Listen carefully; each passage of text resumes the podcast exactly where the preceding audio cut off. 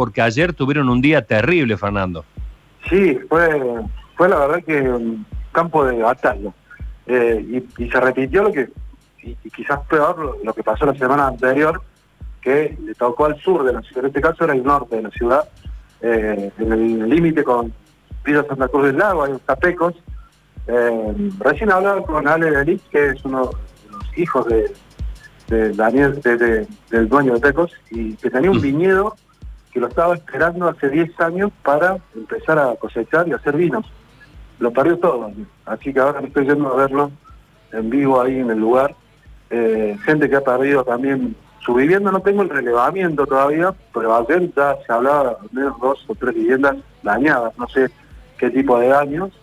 Parece que era imposible entrar, era imposible entrar como periodista para ver, porque jodíamos, pero aparte entrar para saber y relevar qué estaba pasando, la gente eh, muy, muy, muy desesperada. Tengo algunos audios de WhatsApp que, circularon ayer de mujeres que contaban, me tuve que ir de la casa, dejar todo adentro, me están prestando un celular para hablarte, eh, eh, bebés que salieron en, en, andas de los padres, en los brazos de los padres, a, bueno, dejar todo lo que, uno tiene, ¿no? Es, es una situación que uno a veces no la cuando uno ve las noticias de los incendios, no, no, la, no, toma consideración de, lo grave que es para una familia dejar todo lo que tiene, ¿no? Y de repente, bueno, quedar ahí a, a, la, suerte, ¿no?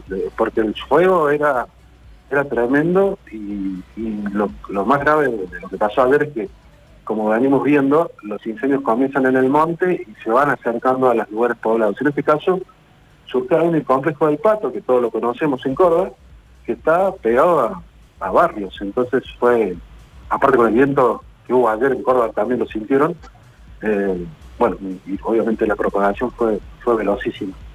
Fernando, eh, vos que has ya, vos sos residente de Carlos Paz, ejercés periodismo hace muchos años, eh, ¿recordás algo así? Porque, viste, eh, nos gusta hacer estadística los periodistas, nos gusta hacer rankings, ya hace dos o tres días atrás se hablaba de que estos incendios de 2020 ya eran los cuartos más pavorosos de los últimos 20 años. ¿Recordás haber visto así algo en los últimos tiempos?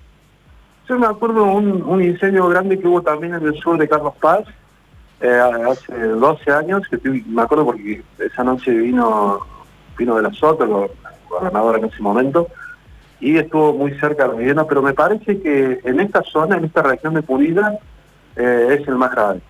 Eh, me tocó ir al Charbonnier, al Castillo del Monte, para mí eso fue lo más impresionante que vi. Yo no estuve ayer cubriendo el incendio en Carlos Paz, eh, sí estuve en el de Charbonnier, eh, o sea, no estuve presente en el lugar de, los hechos, digamos. Eh, y en el Charbonnier lo que más me sorprendió fue el cielo totalmente oscuro, como, no sé, Chernobyl parecía, con el sol rojo apenas viéndose detrás de, ese, de esas nubes de, humo. Eh, y, este de Carlos Paz me parece más grave porque porque afectó Monte bueno, 15.000 hectáreas hablan desde la semana pasada, debe haber menor la cantidad de hectáreas, pero sí fue mayor el miedo y eh, esto que te contaba de comienzo, ¿no? La, sensación de la gente de, la posibilidad de perderlo todo, de sentirse... Aparte nos tomó por sorpresa a los mismos bomberos que ayer estaban en cuatro focos más en otros lugares. Eh, entonces, eh, solo al principio fue atacado por por los bomberos locales que empezaron a llamar los cuarteles. Y hay otra cosa que, hay que tener en cuenta, si no existieran los aviones hidrantes, eh, ayer me decía un colega nuestro, si no hubiera pasado el hidrante, Peco no existía más hoy. Mamita, mamita. mamita, qué frase, qué frase. Eh, Daniel Friedman, tenés una pregunta para Fernando.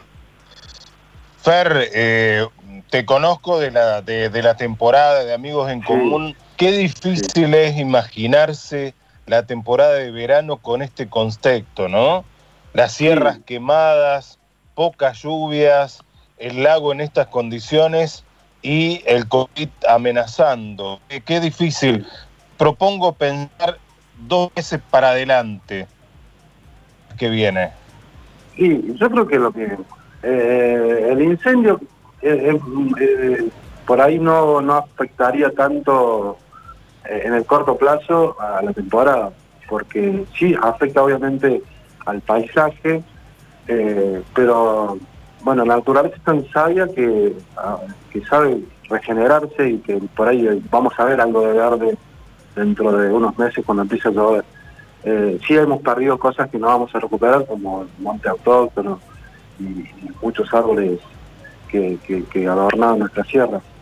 Eh, me parece que lo que más afecta a, la temporada es la, pandemia y la, más que está flexibilizado, eh, un poco la cuarentena, hay que pensar si, si no se puede abrir eh, las fronteras de Córdoba, qué va a pasar, porque Córdoba vive, o Carlos Paz, vive mucho del turismo porteño y rosarino y santafesino, eh, no alcanza con los cordobeses solos, sí sirve, obviamente que sirve, pero no, no alcanzaría. Y, la verdad es que si hablamos de teatro, bueno, es, difícil pensar hoy un teatro de Carlos Paz lleno no sé cómo va a ser, a lo mejor ya, bueno, hay, algunos productores seguramente han hablado ustedes con ellos.